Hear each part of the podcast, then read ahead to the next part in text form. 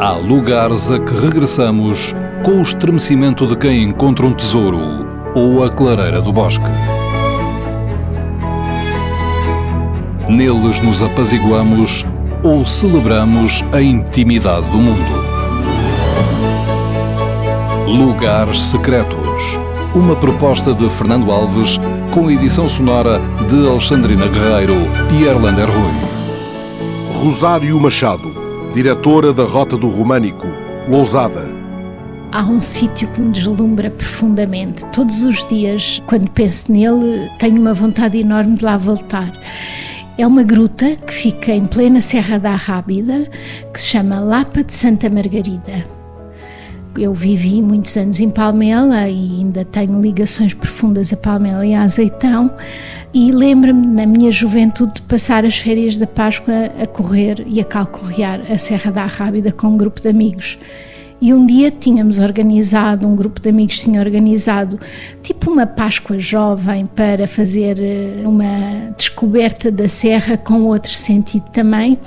E de repente houve um amigo que conhecia profundamente a, Serra da Arrábida, mais do que nós, e com uma surpresa enorme descemos uma escadaria pelo meio da serra, por arbustos, e levou-nos a uma caverna, uma gruta, mais precisamente, que tinha uma abertura enorme para o mar. Quem conhece a Serra da Rábida descobre que aquela serra, de facto, como Sebastião dizia, é uma serra especial. E depois descobrimos aquele mar azul contra as rochas que tem uma dimensão extraordinária. Nós entramos pelo mato, pela serra, em que não vemos o mar e de repente temos uma abertura, uma janela para o mar lindíssima. É interessante porque a Lapa de Santa Margarida tem vestígios, tem lá dentro uma capela muito abandonada, que é uma pena, está muito suja, pelo menos a última vez que eu lá regressei, mas tem um altar pagão.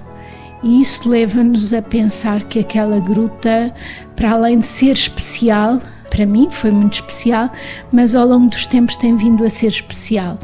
E independentemente de quem lá vai tem sempre um sentido de uma dimensão diferente ou do culto a um deus da natureza, a um culto de um deus ou de uma santa, não sei porque é que lhe chamam Lapa de Santa Margarida, certamente deve haver uma explicação, não a consegui encontrar, até porque a Igreja Católica tem como referência três Margaridas como santas, portanto nunca consegui encontrar essa explicação, sendo que Margarida é um nome muito especial para mim, mas sempre que lá vou, ah, às vezes consigo fechar os olhos e abstrair-me daquela.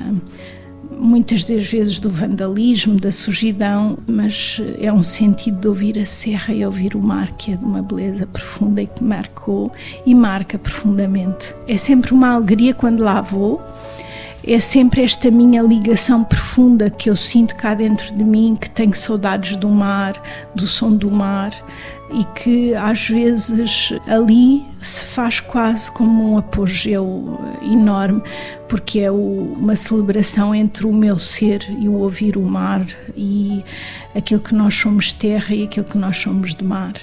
E é sempre uma alegria lá voltar.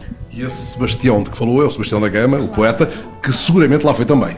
Certamente que lá foi. Aliás, eu gostava de saber, era interessante fazer-se um roteiro de onde Sebastião da Gama se inspirou. Alguns lugares eu conheço, como o convento dos franciscanos da Arrábida, que, dos monges arrábicos, que é também um lugar especial, que é muito perto, aliás, fica acima da gruta da Lapa de Santa Margarida, mas eu de facto gostava de percorrer aquilo que Sebastião da Gama percorreu.